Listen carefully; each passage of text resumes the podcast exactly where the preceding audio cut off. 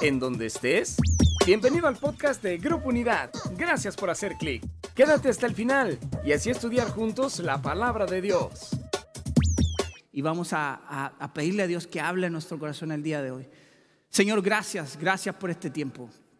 No queremos y no podemos dejar de alabarte, no podemos dejar de adorarte, de honrarte, de reconocerte, Señor, en este lugar, en nuestras vidas, en nuestros corazones, en cada una de las familias que está ahí también conectados. Señor, gracias porque eres bueno, eres perfecto, eres santo, eres justo, eres amoroso, eres compasivo, Señor, eres bondadoso, muchas cosas. Tú eres todo, Dios. Gracias porque eres todo para nosotros. Señor, en este momento también te pido perdón por nuestra vida. Señor, perdona nuestros pecados. Limpia, Señor, nuestros corazones. Limpia nuestras mentes, nuestra vida, Señor. Las cosas que están... Eh, que no están caminando de acuerdo a tu voluntad, Señor, cambia y transforma el día de hoy nuestros corazones, nuestra mente, Señor. Sigue trabajando en nuestra vida para que podamos seguir pareciéndonos a ti, Señor, y que este tiempo y esta mañana que vamos a hablar de tu palabra, que sea ella, Señor, la que hable a nuestro corazón, que sea ella la que hable a nuestra vida, Señor, y que pueda seguir transformando nuestra vida y nuestro corazón. Señor, te amamos y te exaltamos en el nombre de Jesús. Amén, amén. Qué bueno Dios, familia. La verdad, estamos contentos. Es un día distinto, ya se notó el invierno, ¿cierto? Estamos en otoño, pero esta lluvia eh, es, es buena, que nos remojemos poquito. Y los que, los que vinieron aquí, a los que no han venido, déjenme decirle que si no llueve afuera, llueve aquí adentro, ¿no? En la entrada que tienen que pasar. Eh, está lloviendo más fuerte acá en, la entrada del, protocolo. Así que, pero bueno, familia, el día de hoy y hace, hace ya unos días, podríamos decir, Dios estaba hablando eh, fuertemente sobre algo muy importante que la Biblia a través de Pablo nos está hablando, nos está aconsejando y nos está ayudando abrir el entendimiento en estas cosas en este tiempo. Yo le titulé, no soy muy bueno de repente para poner títulos, ah, pero lo titulé Carácter versus Carácter. Y vamos a ver ahora eso, ¿a qué se refiere esto? Realmente en este tiempo, en, estos tiempos, son tiempos peligrosos, tiempos difíciles. Ayer nos tocó ah, nada más con ir a un, ratito al mercado a comprar algo, nos encontramos con una situación muy peligrosa, eh, una situación complicada y yo sé que cada uno de ustedes también a lo mejor pudiera decir, ¿sabes qué? Sí son tiempos peligrosos, sí son tiempos difíciles. Y la Biblia nos está hablando de los últimos tiempos, los postreros días, dice la Biblia. Entonces no es algo que está ajeno. Ahora, postreros o últimos días, últimos a qué? Últimos a la venida del Señor por nosotros. Aquí creemos todos o, por lo menos la mayoría, creemos que el Señor viene por nosotros? Levante su mano ahí sin, sin, con toda confianza, con toda libertad, si creemos que el Señor está cerca. Y son los tiempos postreros. La Biblia nos está hablando de eso. Y mucha gente dice, ah, ya van a meter miedo con la Biblia y con el Apocalipsis y el Armagedón y todas las películas que han salido, ¿no? Pero no, se, no es eso, familia. La Biblia, nosotros creemos que la Biblia es la palabra de Dios y es la verdad. Y la Biblia nos habla de esto y nos dice y nos advierte para que nosotros que hemos creído, dice la Biblia, a los que nos ha sido quitado el velo, caminemos y creamos y vivamos de acuerdo a lo que la Biblia nos está instruyendo, que es la verdad de Dios. Y quiero que ahí en sus Biblias también vayan buscando Segunda de Timoteo, Segunda de Timoteo capítulo 3. Segunda de Timoteo está después de Primera de Timoteo por si no lo sabían, es un chiste de mi suegro, ¿no? Para que no lo extrañen. Bueno, segunda de Timoteo. Y quiero, eh, aquí nos está escribiendo Pablo, le está escribiendo a Timoteo, que es un joven. Eh, Timoteo es un discípulo de Pablo, el cual salió en algunos viajes misioneros con Pablo y aprendió con él. Él, era joven, bastante joven cuando asumió la responsabilidad de dirigir una, una, iglesia, una congregación. Era un jovencito algo así como yo. Eh, no se crea, era un chiste, pero... No, él tenía, dice, aproximadamente tenía menos de 20 años. Entonces, era muy joven cuando él asumió esta responsabilidad y, por eso Pablo lo animaba en muchas cosas. Pero Pablo, que estaba escribiendo esta carta a Timoteo, a Tito, escribió varias cartas en la cárcel, Pablo estaba Pablo no estaba en Cancún escribiendo. Pablo no estaba con una piña colada aquí al lado escribiendo. Te voy a escribir, Timoteo, tengo tiempito ahorita que no estaba en Dubái, no estaba en un lugar muy... Pablo estaba en la cárcel. Y Pablo estaba en la cárcel, había sido preso por, por, el, por Roma, por Nerón. ¿Sí se acuerdan de Nerón?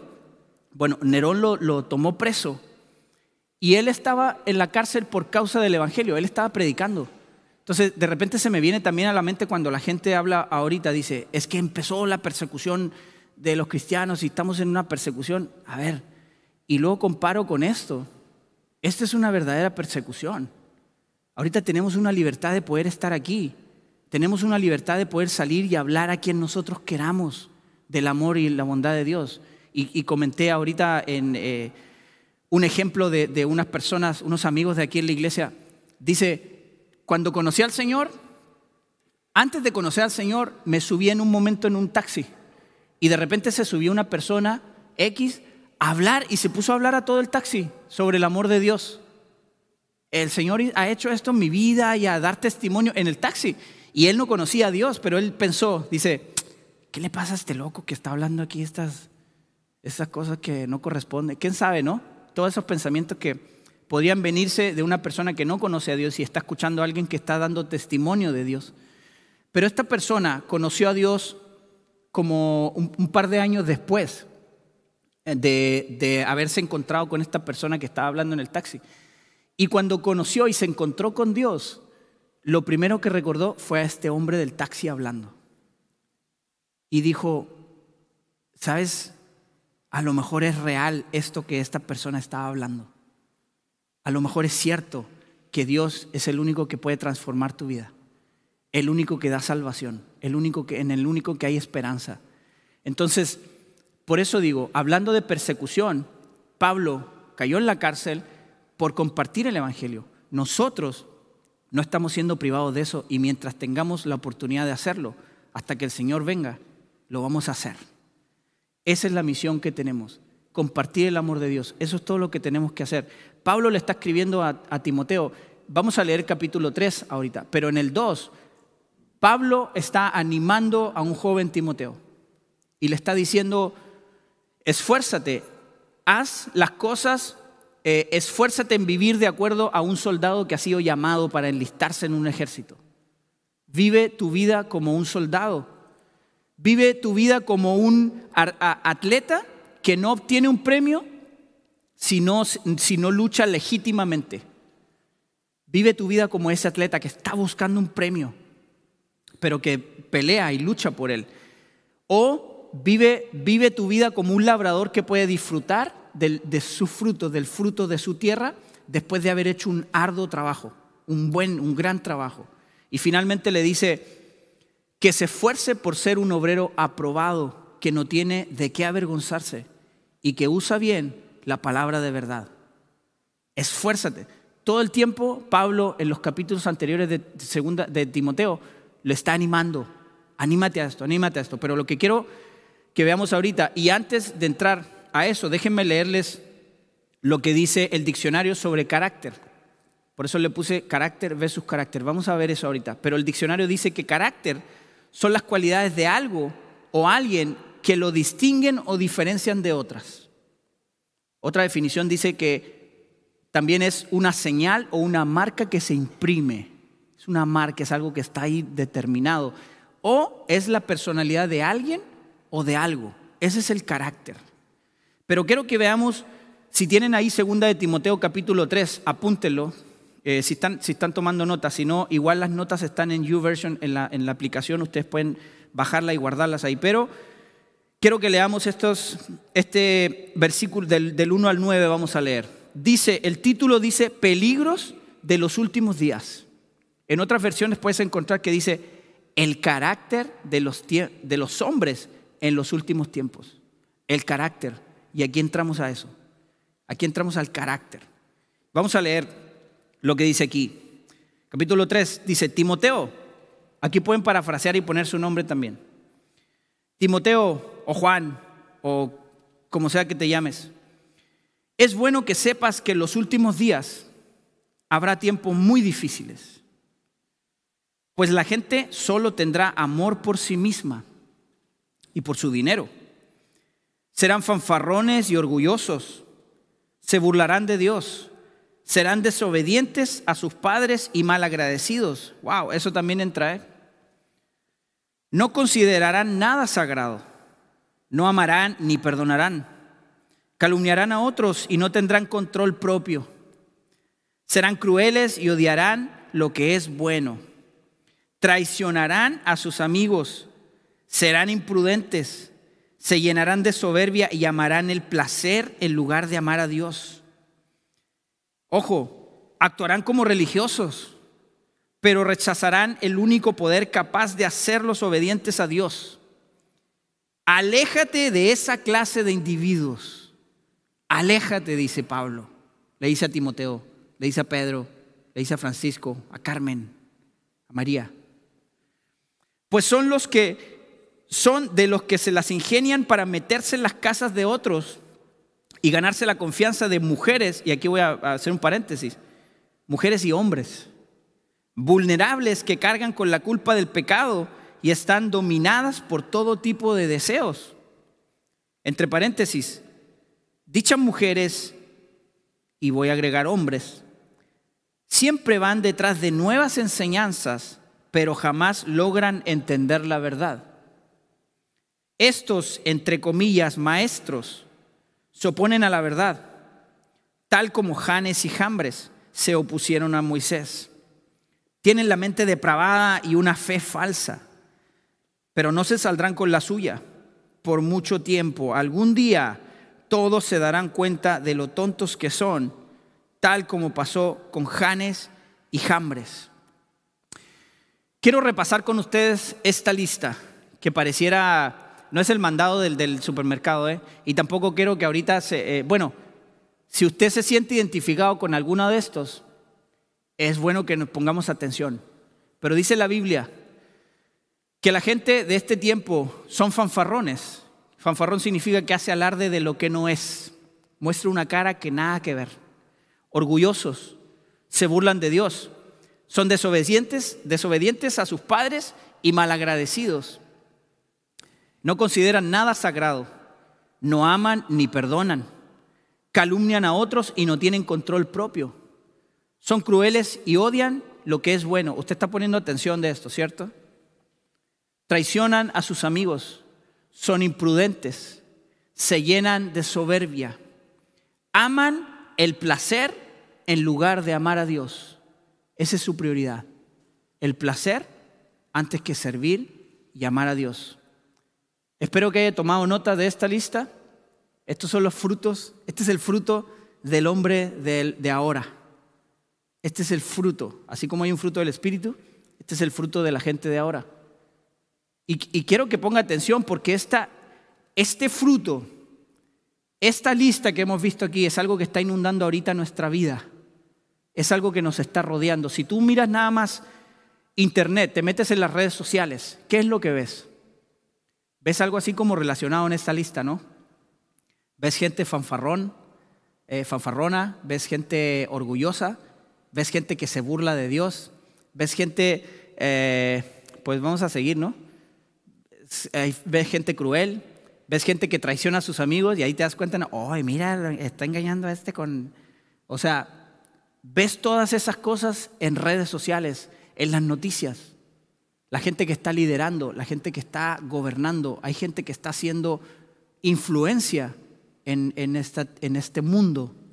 Y es gente que tiene estas cualidades, estas características. Pero aquí hay algo muy interesante en este, en este texto. Así como hemos estudiado la, parábola del, del buen samaritano que Jesús enseñó, veíamos que en el buen samaritano los que le sacaron la vuelta a, tener compasión o ayudar a la necesidad fueron religiosos, fueron sacerdotes y fueron gente que sirve en la iglesia como algunos de nosotros.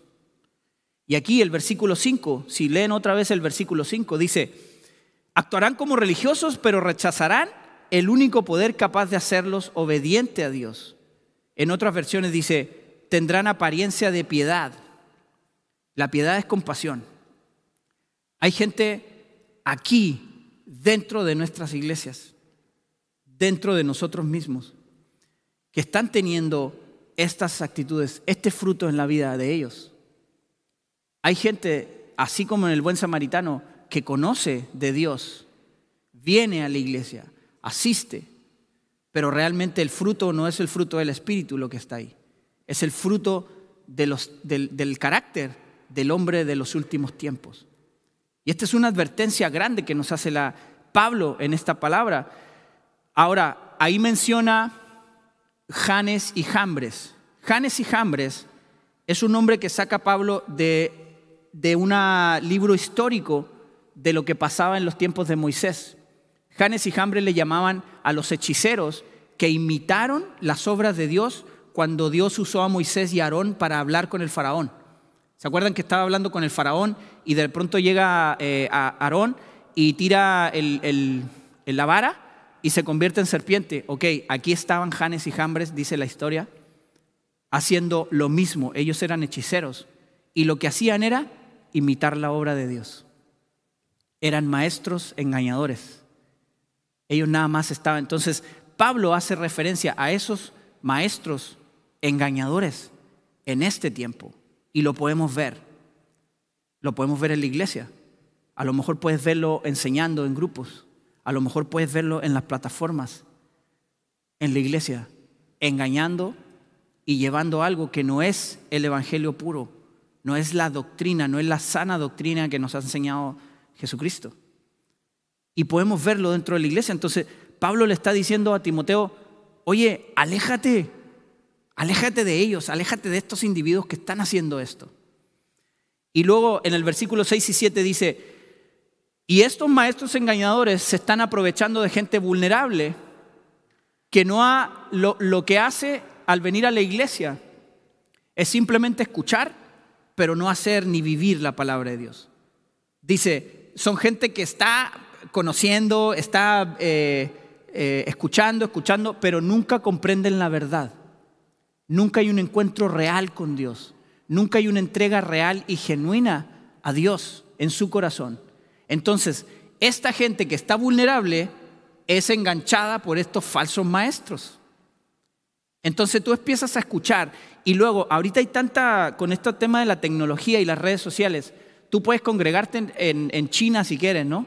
Ahorita me voy a conectar acá con, con, con acá Jackie Chan, no sé, eh, y están enseñando, hay gente que está enseñando, pero Dios te ha dado una capacidad para discernir su palabra y su verdad. Y también los frutos de la gente que está enseñando. Tú mismo, si estás enseñando, debe haber un fruto en tu vida. Debe ser un fruto de verdad. Debe ser un fruto en lo que estás caminando. Estás creyendo, pero estás caminando en eso. Entonces Pablo le está advirtiendo a Timoteo y a la iglesia a que tenemos que tener cuidado con este carácter que está predominando. Dice la Biblia que en los tiempos postreros, los tiempos finales, a encontrarnos en la segunda venida del Señor. Pero los tiempos finales comenzaron cuando Jesucristo se fue, cuando dejó al Espíritu Santo. En ese momento, los postreros días ya son. Estamos esperando la venida del Señor.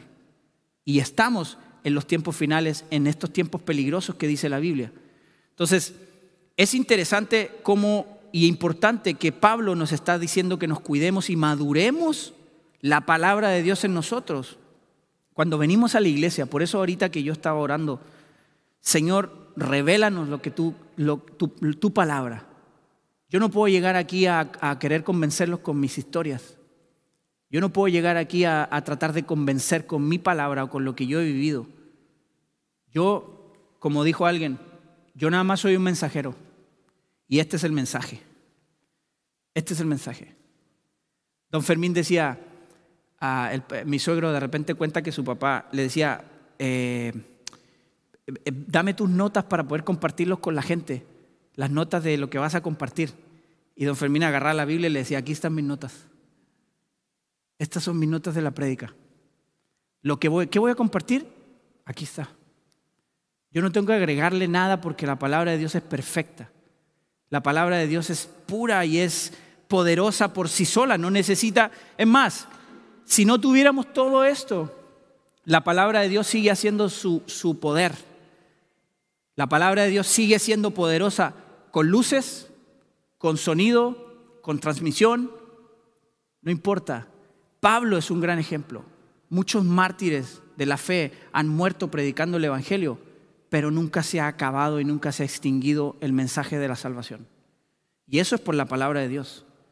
Porque la palabra de Dios no necesita otra cosa más que un corazón entregado que quiera darlo, que quiera entregar. Entonces, te pregunto ahorita, ¿cómo va tu autoexamen en todo este tiempo que hemos caminado y que hemos estado estudiando el corazón de Dios? Porque es importante que si nos estamos pareciendo o estamos buscando parecernos al Señor, es necesario que conozcamos el corazón de Él. Es necesario que nos involucremos de verdad con Él. Entonces, ¿cómo va todo tu examen? Segunda de Corintios, capítulo 13, versículo 5 dice, examínense para saber si su fe es genuina. Examínense. Pruébense a sí mismo. Y voy a insistir con esto. Pruébese cada uno. No ande probando la fe de otros. No estés investigando qué clase de fe o qué tipo de fe tiene el otro. Cada uno debe probarse. Si tú ya conoces a Dios, tú debes probar esto. ¿Por qué dice? Sin duda saben que Jesucristo está entre ustedes. Los que hemos recibido al Señor sabemos que Jesucristo está en nuestro corazón y habita en él. Pero luego dice, de no ser así, ustedes han reprobado el examen de la fe genuina. Ouch. Nosotros sabemos que Jesucristo mora en nosotros, pero el análisis que tenemos que hacer de nuestro corazón, de nuestra vida, que el carácter del hombre de los últimos tiempos. ¿Estamos más cerca al carácter del hombre de los últimos tiempos o nos estamos acercando al carácter de Cristo? Ese es el autoexamen que tenemos que hacernos. En 1 Corintios capítulo 11 versículo 28, hablando sobre la cena del Señor, si recuerdan cuando compartimos y hablamos qué es la actitud, y cuál debe ser la condición de nuestro corazón cuando venimos a compartir, dice, por tanto, pruébese cada uno a sí mismo. Pruebe su corazón. Ve cómo estás, analiza tu corazón. ¿Cómo está tu relación con Dios? ¿Cómo estás caminando con Él? Si ya tenemos aquí la verdad y podemos verlo como en un espejo, este es mi espejo. Me estoy viendo acá ouch, hoy aquí me, como que me corté aquí, ¿no? ¿Qué, ¿Qué es lo que estamos viendo reflejados aquí en la palabra? Eso es lo que tenemos que hacer cada uno y cuidarnos de estar, oye, ¿qué onda con tu fe? ¿Qué onda con...? No, yo primero, yo primero, cuando yo veo que estoy caminando hacia el carácter de Cristo, entonces mi vista hacia los demás va a ser de compasión, de levantar de abrazar y no de juzgar. Porque el juicio, eso, eso le corresponde a Dios. La Biblia dice, ese trabajo, ustedes están juzgando a todo el mundo, pero eso no les corresponde a ustedes. Lo que a nosotros nos corresponde como hijos de Dios es amar, tener compasión. Y ahorita vamos, vamos a ver eso. La Biblia nos está hablando, toda la Biblia nos habla sobre el carácter de Dios. Y, cuando, y, el, y, el carácter de Dios es revelado a nosotros a través de Jesucristo, de la persona de Jesucristo. Cuando Él estuvo aquí nos enseñó el carácter de Dios en persona. En carne y hueso pudimos ver el carácter de Dios en una persona. Entonces, cuando nos acercamos a Dios, nos encontramos con el carácter de Cristo. A medida que te acercas a Dios, te vas a encontrar con el carácter de Cristo. Y quiero que apuntes estos, estos, estos son seis puntos que quiero que apuntes. El número uno, el carácter de Cristo es santo. El carácter de Cristo es santo. Pedro lo declara en Hechos capítulo 3, versículo 14. Dice, ustedes han rechazado a ese santo y justo. Pedro está diciendo, ustedes no reconocieron la santidad. Él es santo, Él es justo y ustedes lo crucificaron. No lo reconocieron con sus hechos, con sus palabras. Hasta el mismo Pedro lo negó, ¿no? Y luego Pedro, en 1 Pedro capítulo 1, 16 dice, sean santos como yo soy santo, dice Jesús. Como Él es santo, si nosotros caminamos en, esa, en, Dios, entonces nosotros estamos caminando a esa santidad. Dios es santo y el que conoce al Hijo, conoce al Padre. Si el Hijo es santo, el Padre es santo. Punto dos, el carácter de Cristo es amoroso. Y el carácter de Cristo es amoroso con el Padre. Y vamos a verlo en Juan capítulo 6, versículo 38. Dice que Él vino a hacer la voluntad de Dios, a reflejar el amor de Él hacia el Padre, haciendo su voluntad. Cuando Jesús estaba pasando, cuando Jesús iba a ser entregado, recuerdan que Jesús dice, si, si es posible que pase de mí esto, o sea, preferiría no, no vivirlo dice que Jesús oraba afligido, dice que estaba afligido, su carne estaba afligida, pero dice, si es posible que pase de mí esta copa, pero no se haga mi voluntad, sino la tuya. Él está reconociendo y él está sometiéndose y amando al Padre de manera de ser obediente. Juan 14, 31, obedeció, dice, para que el mundo viera que ama al Padre. Así dice el versículo. Eh, Jesucristo obedeció para que el mundo viera que ama al Padre. Y también el carácter de Cristo es amoroso con la humanidad. Y ya tenemos muchos ejemplos de eso. Efesios 5:25 dice, esposo, ama a tu esposa como Cristo amó a la iglesia, como se entregó por ella. El carácter de Cristo es amoroso. Juan 13:31, Jesús se entregó en Lucas 23, 34, Jesús perdonó. Estos son algunos ejemplos, no podemos dar todos los ejemplos, que hay muchísimos. Y eso es lo importante que ustedes puedan ver y estudiar en la semana. No se queden con esto, familia. Estos son algunos puntos. La Biblia está llena de esto y de lo que Dios quiere hacer en tu vida. Juan 15, 13 dice que no hay amor más grande que el dar la vida por un amigo. El Señor ama a ese punto. El carácter de Dios es amoroso a ese punto. Tres, el carácter de Cristo es compasivo. Juan 11:35, y aquí les paso un tip, este es el versículo más corto de la Biblia. Jesús lloró. Ahí para los que se aprenden versículos, ahí tiene un versículo, ¿no? Jesús lloró. Jesús, el carácter de Cristo es compasivo. Tuvo compasión, se compadeció de una familia que murió un familiar. Él lloró también. Marcos capítulo 1, versículo 40 y 41 dice que Jesús tuvo compasión de unos leprosos. Vio la necesidad en ellos, tuvo compasión. Jesús demostró su compasión con hechos, no nada más predicaba de la compasión, no nada más enseñaba de la compasión. Jesús era compasión. El carácter de Cristo es compasión. Seguimos aprendiendo sobre el carácter de Cristo. Seguimos aprendiendo sobre su corazón. El Señor nos está hablando de esto, familia. ¿Por qué? Porque la gente necesita conocer esto. Nosotros mismos necesitamos creer de verdad que Él es, Él, Dios es todo esto. Es, este es el carácter. El carácter, cuatro, el carácter de Cristo ora. A lo mejor algunos le dice, ¿cómo va a hacer eso?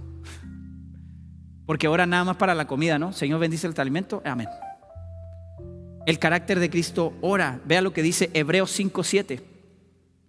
Mientras estuvo aquí en la tierra, Jesús ofreció oraciones y súplicas con gran clamor y lágrimas al que podía rescatarlo de la muerte, al Padre.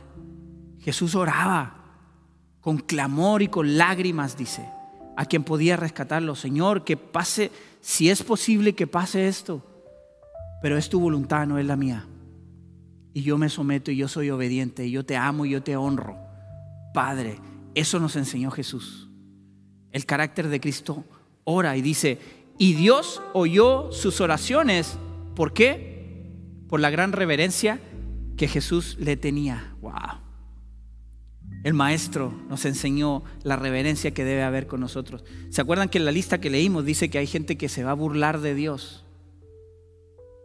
Que no hay gente que no va a tener reverencia por nada ni por la presencia de Dios, por nada que tenga que ver con Dios. Dios oyó sus oraciones por la gran reverencia que Jesús le tenía al Padre.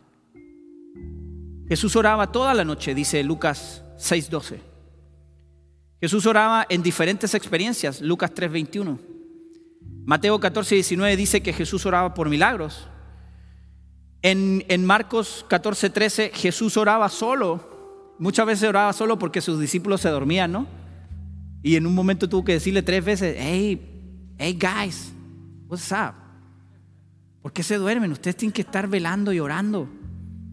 Pero Jesús se apartaba, dice la Biblia, en muchas ocasiones que Jesús se apartaba y estaba solo con el Padre. Pero también oraba con sus discípulos en Lucas 8:28. Y Jesús nos enseñó a orar en Mateo 6. El carácter de Cristo ora. Apunta estas cosas porque para que hagas tu autoexamen. El carácter de Cristo ora. Cinco. El carácter de Cristo es manso. Qué difícil es ser. No, dije manso, no menso, ¿eh? Qué difícil es ser manso en este tiempo, ¿no?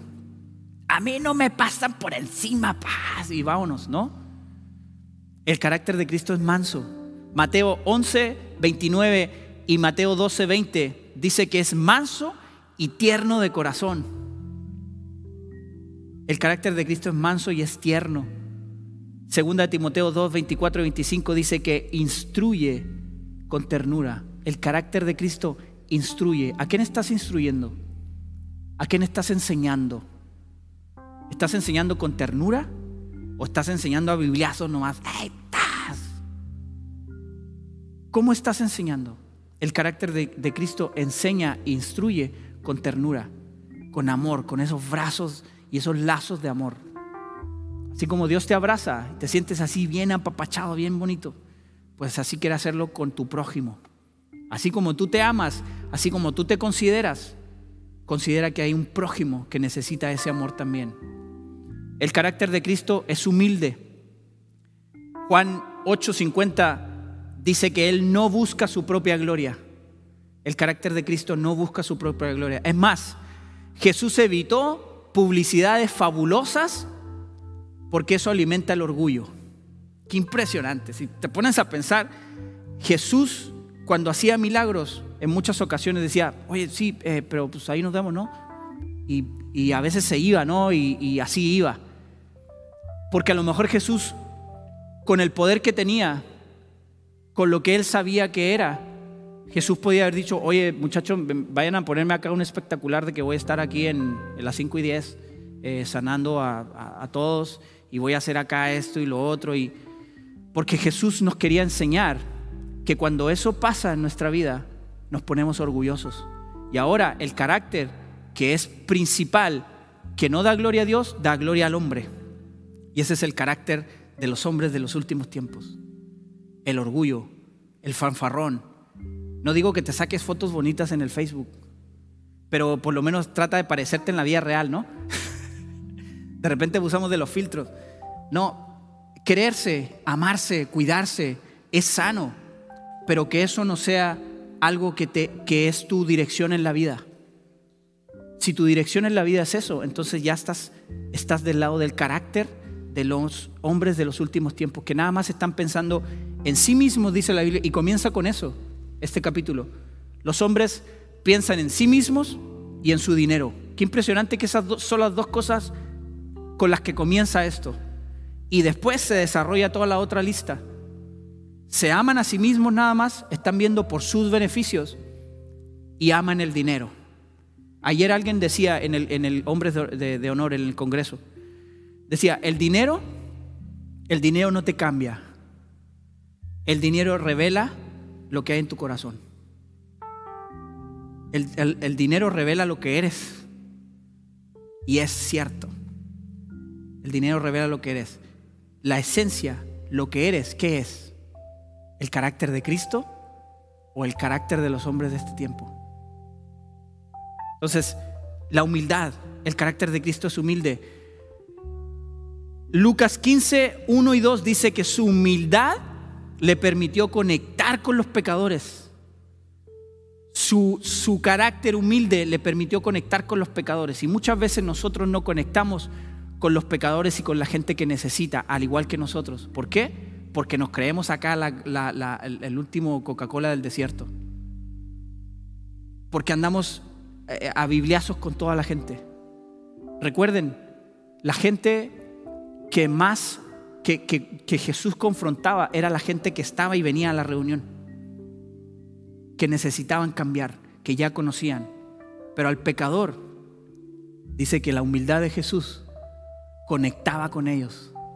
La humildad de decirle a un, a un saqueo, a un Mateo, a las grandes autoridades incluso, porque Jesús estuvo con ellos, pero también estaba con un leproso. Jesús estaba en distintos rangos de la vida. Jesús se relacionó con diferentes personalidades, pero su humildad fue la que conectó con todos ellos. Ese es el carácter. Dice Filipenses 2.8, eh, Juan 13, 4 y 5 dice que Él lavó los pies a sus discípulos. El reino de los cielos es distinto al reino de este mundo, al reino que dirige el carácter de este tiempo. Que dice, ¿cómo te vas a rebajar? Tú tienes que estar acá, compa. si tú miras a la gente, mira, si no te pones acá arriba, la gente no te va a respetar. Ese, ese es el reino de este mundo. Pero el reino de los cielos, dice, dice Jesús, si quieres ser el mayor en el reino de los cielos, tienes que ser el menor. Tienes que servir.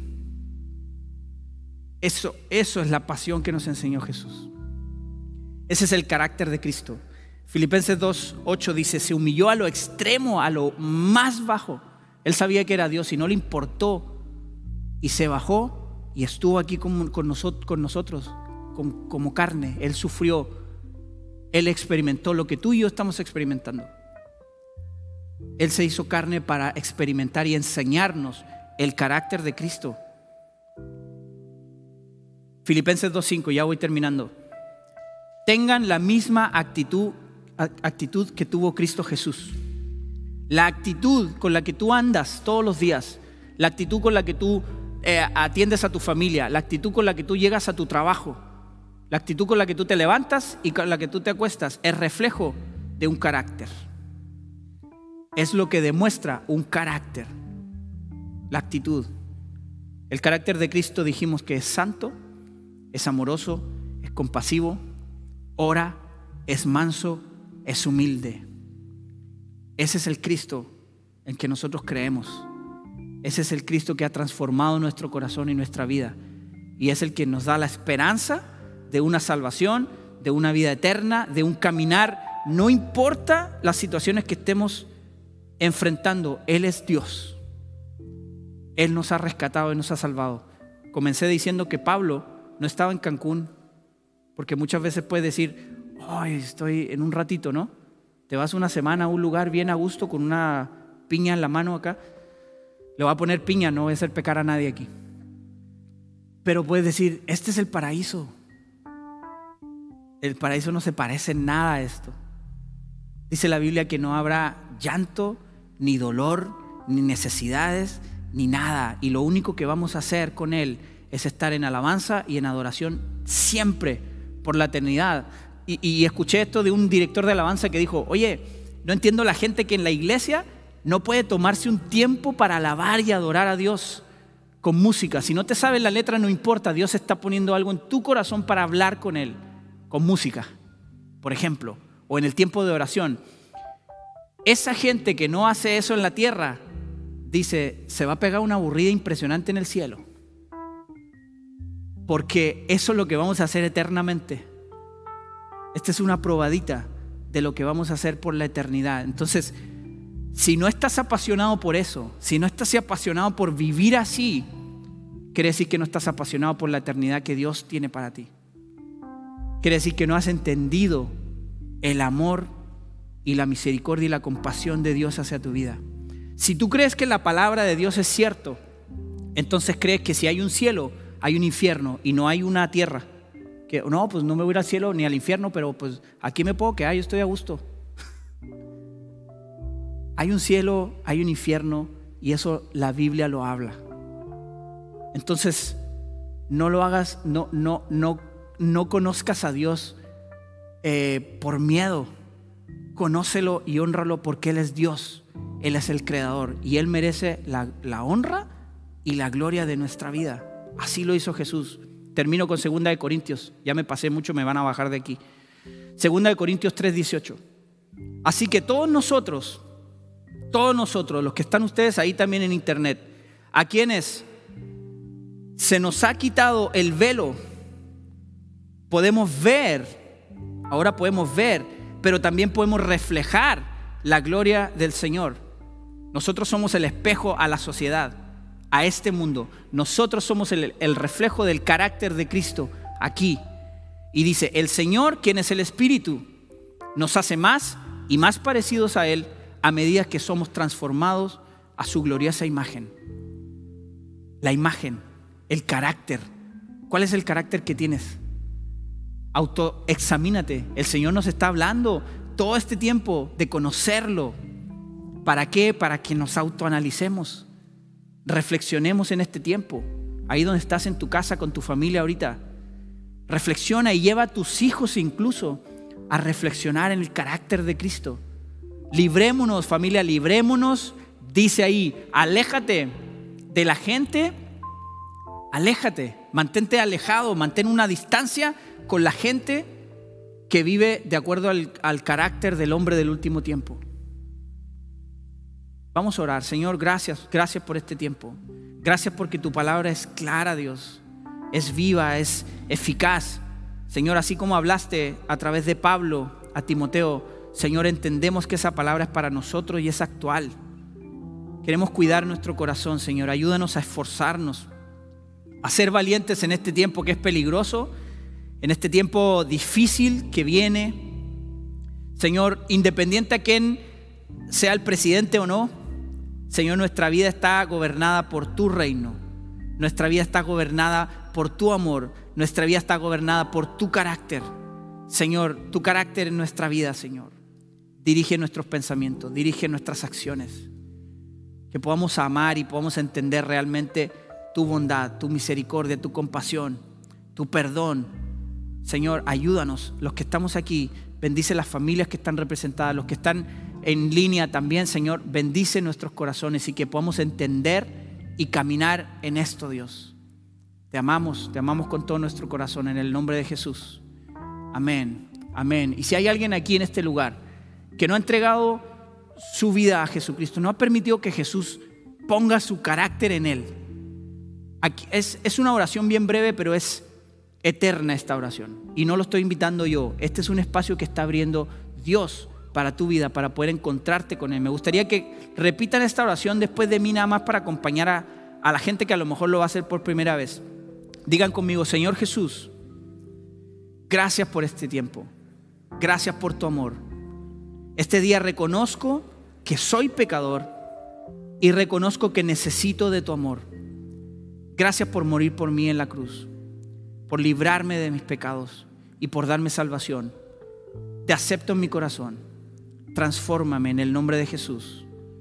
Amén. Amén. Aquí habrá alguna persona que hizo esta oración por primera vez.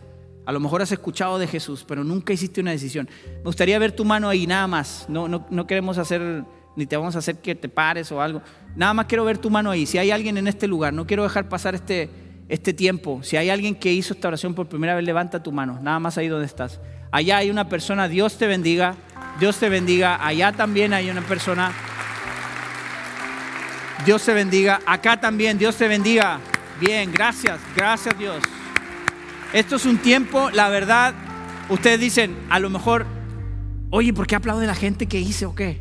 Bueno, dice la Biblia que hay una fiesta en el cielo cuando un pecador reconoce a Jesucristo en su corazón. Y si esa fiesta está en el cielo, esa fiesta tiene que estar aquí con nosotros también. Así que estamos contentos, la verdad, ahorita no podemos abrazarnos tanto, pero en un abrazo con todo el protocolo posible, te abrazamos en esta mañana y por favor no te vayas. Si hay alguien que hizo esa oración por primera vez y no levantó su mano, pero no te vayas sin encontrarte con Dios. Por favor, al final de la reunión levanta tu mano y vamos a orar por ti. Queremos ayudarte a caminar. Si tú hiciste esa oración en internet también, por favor escríbenos. Yo acepto. Acepto nada más con eso y nos vamos a poner en contacto contigo y vamos a ayudarte a caminar. Así como alguien nos ayudó a caminar, así como tuvimos a un Pablo que nos, que nos habló y nos dirigió también en el amor de, de Cristo, nosotros queremos hacerlo también con ustedes. Así que Dios es bueno porque es un día de salvación y estamos contentos. Familia, con esa alegría, déjenme decirle, quiero orar, pues si Dios puso en tu corazón eh, ofrendar o diezmar, esa generosidad que Dios ha puesto en tu corazón ha permitido que hasta el día de hoy seguimos dando despensas toda la semana, familia. Toda la semana se está ayudando familias con necesidad en diferentes áreas.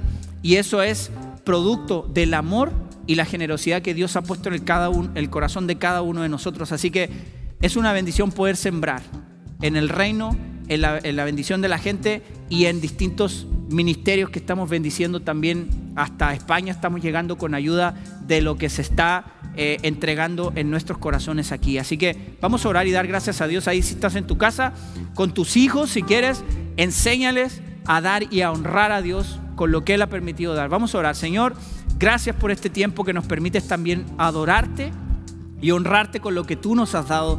Gracias por los talentos y las estrategias y los oficios y las profesiones que nos permites tener para poder generar recursos. Señor, reconocemos que todo viene de ti y queremos dar para tu reino, para tu gloria, Señor. Queremos entregar parte de ese recurso para que tu reino sea establecido, Señor, a donde tú quieras. Pero, Señor, pon sabiduría y capacidad para que esos recursos se usen netamente para tu reino, para tu gloria, Señor, y para que mucha gente pueda seguir siendo alcanzada. Bendice cada familia, cada corazón y cada situación en el nombre de Jesús. Amén, amén. Familia, hay distintos lugares aquí donde puedes hacer entrega de eso. Si tú quieres o si ya estás acostumbrado a hacerlo en línea, a lo mejor aquí hay alguien que está acostumbrado a hacerlo en línea también. Por favor, eh, síganlo haciendo y cualquier duda, ahí están nuestras redes sociales. Y ya vamos a terminar. No se desesperen. Gracias chicos. Dios los bendiga. Qué bueno que has disfrutado de este podcast que Grupo Unidad trajo para ti. Y claro, te invitamos a que visites nuestras redes sociales, Facebook, Instagram, YouTube y nuestra página web www.unidad.org y ahora en podcast. En Grupo Unidad estamos transformando vidas.